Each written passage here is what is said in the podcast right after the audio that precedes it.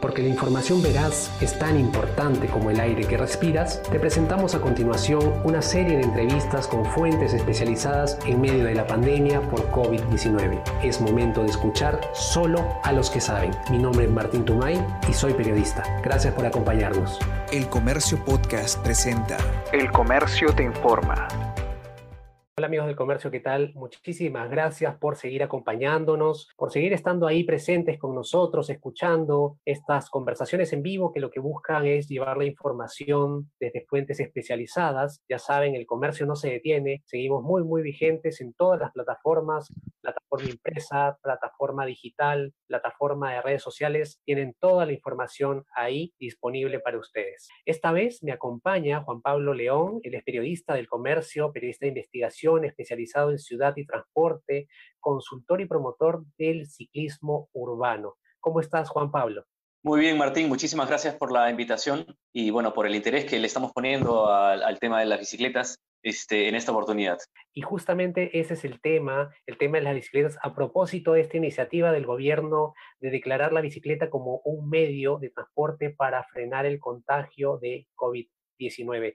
Es para ir desde quizás desde el inicio, ¿Cuándo se dio esta iniciativa? ¿En qué consiste y por qué es importante, Juan Pablo? Bueno, el gobierno es oficialmente, el gobierno peruano, el, Perú es el noveno país en que declara la bicicleta como un medio de transporte contra una pandemia, un medio de transporte para frenar el contagio. ¿Por qué ocurre esto? Nosotros hemos eh, podido publicar de que en una bicicleta hay solo dos puntos de contacto físico, a diferencia de un bus de transporte público o un metro, un metropolitano, donde el, el pasajero se somete a más o menos unos 30 puntos de contacto físico, es decir, las puertas, las barandas, otros pasajeros, las monedas, los billetes, las ventanas, los mismos asientos. En una bicicleta se concentra el contacto físico en, dos solamente, que es básicamente los manubrios. Este es el motivo, y esto es algo mundial, no es algo de Perú, en realidad mundialmente ya somos nueve los países oficialmente que, que ponen a la bicicleta como el medio de transporte principal para frenar los contagios,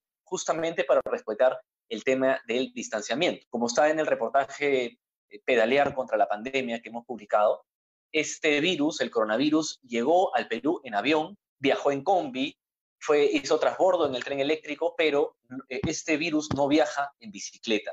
Entonces, el, el, gobierno lo que ha hecho es promover el uso de las bicicletas a través de dos principales frentes. El primero ha anunciado la instalación de 301 kilómetros de ciclovías temporales de emergencia en todo Lima, priorizando los distritos periféricos, que son los que tienen menos acceso al transporte público. Y el segundo la segunda parte del proyecto del gobierno es promover la fabricación local de bicicletas aquí en el Perú. Por un lado, favoreciendo la manufactura y el, ensamblaje eh, local y dando trabajo, y evidentemente también dándole la oportunidad a los ciudadanos de comprar una bicicleta popular accesible, segura, pero accesible y que, y que, y que por menos de 350, 400 soles pueda tener más o menos los implementos de seguridad entonces, poniendo ciclovías y promoviendo la fabricación local de una bicicleta peruana, una bicicleta que nos identifique, es así como el gobierno quiere que pedaleemos contra el COVID, porque te explico brevemente, Martín, faltan solamente 12 días para, para que las personas empiecen a, a reiniciar sus actividades y faltan esa misma cantidad de días para que las combis comiencen a llenarse. Entonces, esto no puede pasar. Ahora, la disposición del gobierno es que los vehículos de transporte público solo vayan a la mitad eh, de la flota. Pero si la flota va a la mitad, evidentemente ah, va a haber un montón de personas que no va a poder trasladarse. Es decir, son personas que no, es una demanda que va a ser insatisfecha porque los vehículos de transporte público no van a poder salir. un bus para 70 pasajeros va a poder salir con máximo 35. De manera que el gobierno lo que quiere es que ese porcentaje de personas que, de esa demanda insatisfecha se moviliza en bicicleta porque hay un gran porcentaje de pasajeros que, mm, que hacen viajes cortos. Según la ATU, la Autoridad de Transporte, el 30% de los viajes realizados son viajes cortos, de menos de 7 kilómetros, que podrían em, tranquilamente hacerse en bicicleta. Claro, Juan Pablo, vamos a entrar en detalles sobre el proyecto del gobierno. Me interesa mucho este tema del prototipo y también eh, de qué manera se va a implementar. Pero antes yo te quería preguntar, los dos sé de tu, que tú usas mucho, muchísimo la bicicleta. Eh, queríamos saber en qué situación se encuentran las ciclovías, con cuántas ciclovías contamos actualmente en Lima. Claro, la situación actual de las ciclovías es em, parecida a un rompercabezas sin armar, por así decirlo. Cada municipalidad tiene, eh, la, ley municipal les faculta a las municipalidades hacer sus propias ciclovías, sin la obligación de tener que conversar con el distrito fronterizo para hacer una, una ciclovía más integrada, ¿de acuerdo? Entonces, a lo largo de más de 20 años, cada municipalidad ha hecho sus propias ciclovías, pero ciclovías muy pequeñas y que no te llevan a ningún sitio. Entonces, en el Perú, en Lima, mejor dicho, hay aproximadamente 150, 180 kilómetros de ciclovías a lo largo de 14 distritos, pero parece un rompecabezas sin armar porque ninguna está conectada entre sí. Entonces, em, esa es la situación actual. 150 kilómetros es como si, digamos, imagínate un camino de 150 kilómetros más o menos hasta eh, Mala, probablemente, desde Lima hasta Mala aproximadamente. Ese sería el kilometraje de, de, las ciclovías actualmente. Y lo que quiere hacer la ATU es esa cantidad triplicarla. Ahora quiere hacer 301 kilómetros de ciclovías adicionales. Todas unidas. Este sería el proyecto. Unir todas las que tenemos y aumentar un poco más. Así es. Una de las cosas que más llama la atención del nuevo proyecto de ciclovías de la ATU es que prioriza las avenidas, em, las avenidas principales, pero de los distritos periféricos, algo que en realidad muy pocas veces se ha hecho. ¿no? Por ejemplo, ¿cuáles? Justamente ahorita, ahorita es lo que quiero comentarles, que lo tengo aquí en pantalla. Eh, tenemos por el norte una ciclovía en toda la avenida Próceres de la Independencia, que conecta San Juan del Urigancho con el centro de Lima. Más al oeste, es el proyecto o la que ya existe? No, eso es lo que se va a proyectar, eso es lo que se va a ah, hacer. Ya, perfecto. en Próceres de la Independencia por el norte hacia San Juan del Urigancho. Eh, más, un poco más hacia el oeste se va a priorizar una ciclovía por la avenida Tupac Amaru, conectando los distritos de Independencia, Comas y Caraballo con el centro de Lima. Por el sur está una avenida, una ciclovía en la avenida Caminos del Inca y hasta hasta Villa El Salvador y San Juan de Miraflores va a haber una ciclovía eh, conectada por separador industrial. Son, estamos hablando, Martín, de, de zonas, de distritos que nunca han tenido una ciclovía y, que además nunca han podido experimentar la transformación ciclista, la evolución ciclista, nunca han podido experimentar la, la, sensación de poder ir a un viaje corto en una bicicleta porque sencillamente los alcaldes no se han preocupado en instalar ciclovías. Y por el este falta, faltaba mencionarte la ciclovía de la avenida La Molina, también. Entonces, es la primera vez que podemos ver, por lo menos en proyecto, un mapa de ciclovías que integre no solamente San Isidro, Miraflores, Barrancos, San Borja, los distritos céntricos, sino que está priorizando las ciclovías de los distritos periféricos. Juan Pablo, y sobre esta proyección de ciclovías, entendemos que no es hacer una, una vía, necesitamos una, una normativa, necesitamos seguir regulaciones. ¿Cuáles son las características mínimas que debe tener un espacio para llamarse ciclovía?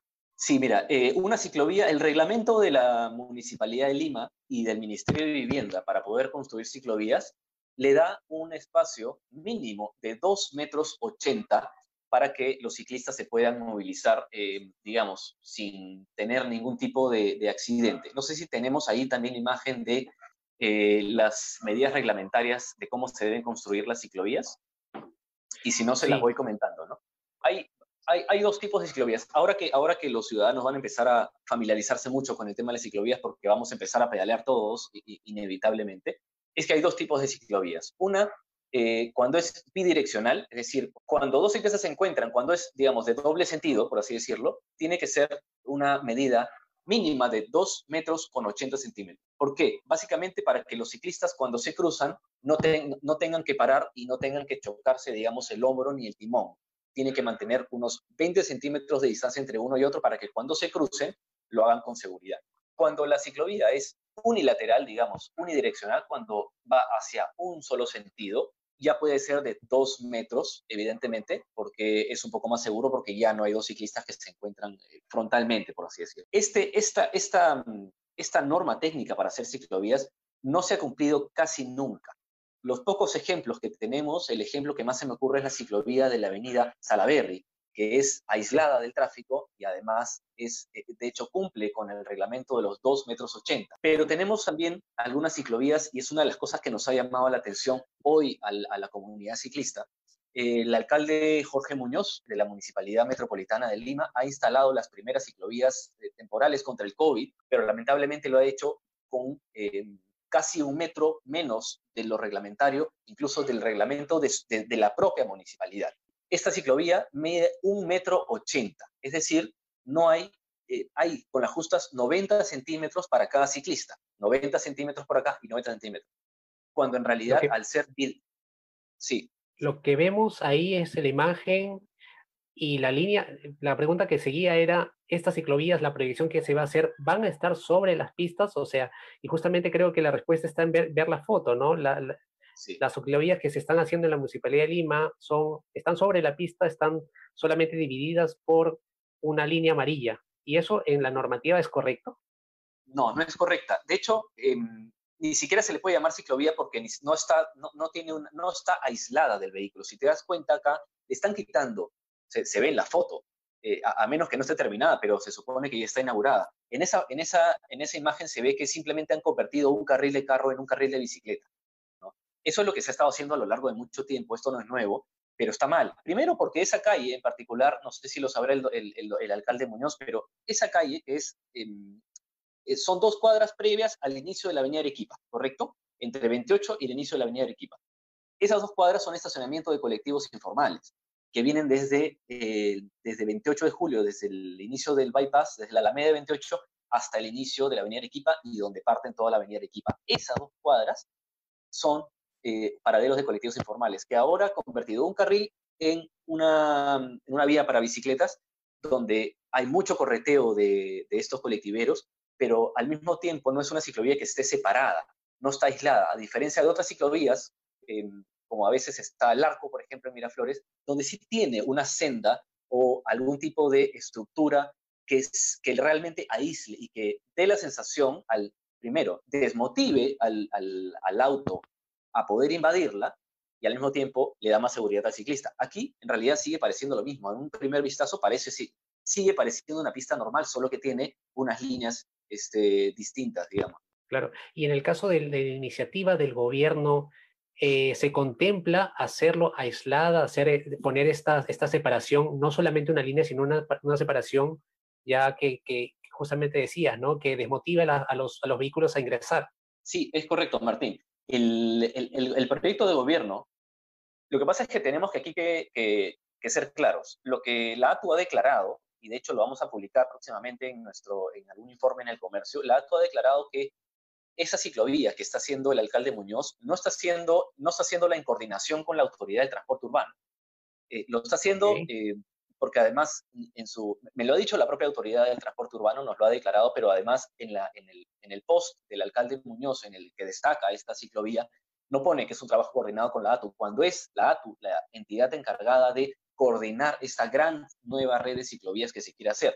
El alcalde Muñoz lo ha hecho eh, sin respetar sus propios parámetros y, además lo ha hecho sin coordinación con la autoridad del transporte urbano, que es la que ahora tiene la, facultad de hacer este plan integral de ciclovías, ¿no?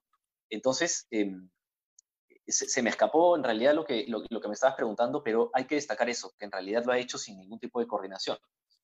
Claro, claro. Y, volviendo a la pregunta, Juan Pablo, ¿y el proyecto del gobierno qué, qué tipo de separación contempla? ¿Qué tipo, no sé, si nos puedes ayudar con esa pregunta? Claro, el, el proyecto de gobierno contempla hacer ciclovías eh, temporales de emergencia que van a tener unos separadores. Unos separadores que em, fue, es digamos, uno de los separadores más, que más se suelen usar para este tipo de, de, periodos temporales de ciclovías son los que vimos, por ejemplo, en los Panamericanos. Durante los Panamericanos pudimos ver que este, habían unos separadores rojos y blancos de plástico, más o menos de unos 90, 80 centímetros. Eh, sí, o los conos, o también son unas barreras de plástico, ah, unas barreras de plástico separadoras que, que de hecho son mucho más seguras porque desincentivan al vehículo a invadir ese carril. Eso es lo más probable es que se, que se tenga, que se termine por hacer algo así, pero eh, dudo mucho que la autoridad del transporte, que está beneficiando a distritos desfavorecidos con el transporte y donde hay eh, muchos accidentes de tránsito, vaya a solo pintar la pista como, como se está viendo en algunos casos. El proyecto de la ATO en realidad sí contempla hacer una ciclovía aislada en la que el, el usuario de la bicicleta, que en realidad va a ser, van a ser nuevos usuarios de bicicleta, que se van a bajar del taxi van a, o del micro y van a usar la bicicleta, tienes que darles unas condiciones eh, para los ciclistas mucho más seguras. Me preocupa la palabra temporales, ¿no? Y en ese sentido, ese tema de temporales, ¿cuánto tiempo va a durar? ¿Se dice, se, ya se sabe o no? No se sabe el tiempo. Em, tiene, mira, lo que pasa es que no se pueden construir ciclovías tan pronto. Mira, faltan apenas unos 11, 12 días para el reinicio de las actividades. Entonces, la medida de emergencia es hacerlas temporales con el objetivo de que, de que fueran ya en un momento pasen a ser parte de una estructura fija. Pero hay algo que hoy día eh, Zoé Sandoval, eh, estuve conversando con, con Sandoval, él es uno de los principales activistas eh, de Activísimo, que es un colectivo de ciclistas, me dijo una cosa muy interesante no se le puede permitir a una institución hacer una ciclovía que no cumpla con las medidas reglamentarias, así sea temporal, Martín. Porque lo que me dice el señor Sandoval es, cuando se quiera convertir a una ciclovía, a una ciclovía ya fija, una estructura fija, no, vamos a no van a tener la gran oportunidad que tenemos ahora de hacerlo. Ahora cuando no hay tráfico, ahora cuando no hay carros, ahora cuando el flujo vehicular es mucho menor, este es el momento en convertir esas ciclovías temporales que muchas veces son solo pintadas en ya construir una ciclovía, una estructura fija. ¿no? Esta es la oportunidad de oro. Entonces, estar eh, inaugurando ciclovías, eh, llamándolas temporales y justificándolas como temporales, pero en la práctica que sea una, una pintura en la vía pública, en realidad es un poco riesgoso y es desaprovechar una gran oportunidad. Esto es lo que yo conversaba pues con, con Zoe, ¿no? Claro, y justamente eh, debo confesar que, mi afición por, la bicicleta de ir al trabajo y venir a mi casa la tomé por ti, te veía todos los días llegar, lo asumí también, yo vivo acá en La Molina, iba al centro de Lima cuando el diario quedaba allá y me tenía que meter por calles y calles, ¿no? Y tener estas ciclovías ya de manera permanente sería de un gran beneficio. Pero un tema, un punto muy importante, Juan Pablo, es, hablamos de Lima, pero hay una realidad también presente en regiones ¿Hay alguna iniciativa por parte del gobierno para llevar este, esta, estas medidas a, las regiones del país? Sí, de hecho la ATU, efectivamente la ATU es la Autoridad de Transporte Urbano de Lima y Callao, pero la ATU sí tiene pensado que si logra concretar, que cuando logre concretar este proyecto de ciclovías en Lima, que dicho sea de paso, Lima tiene más del 70% de los casos de COVID, por eso posiblemente se esté priorizando este, Lima primero, ¿no? Pero la ATU sí tiene intenciones de multiplicar este proyecto de ciclovías para las regiones. Primero porque hay mucho menos accidentes de tránsito en vías urbanas regionales, entonces es, un poco más seguro. Segundo, porque las distancias en, las regiones, en las ciudades, muchas veces son más cortas que en Lima. Uno para ir en, las ciudades del norte, en las ciudades del sur, para ir al banco o al mercado, en realidad son distancias muy cortas. La bicicleta podría ser un medio de transporte fabuloso. pero sobre todo, conviene mucho el tema de la bicicleta en el área rural.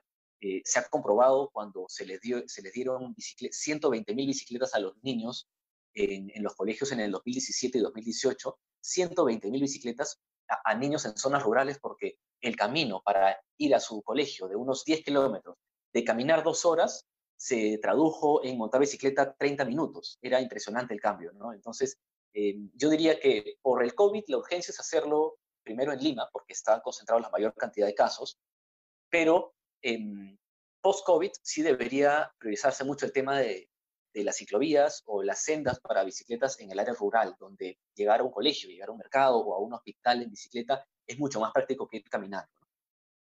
Dos, últimos, dos últimas preguntas, Juan Pablo.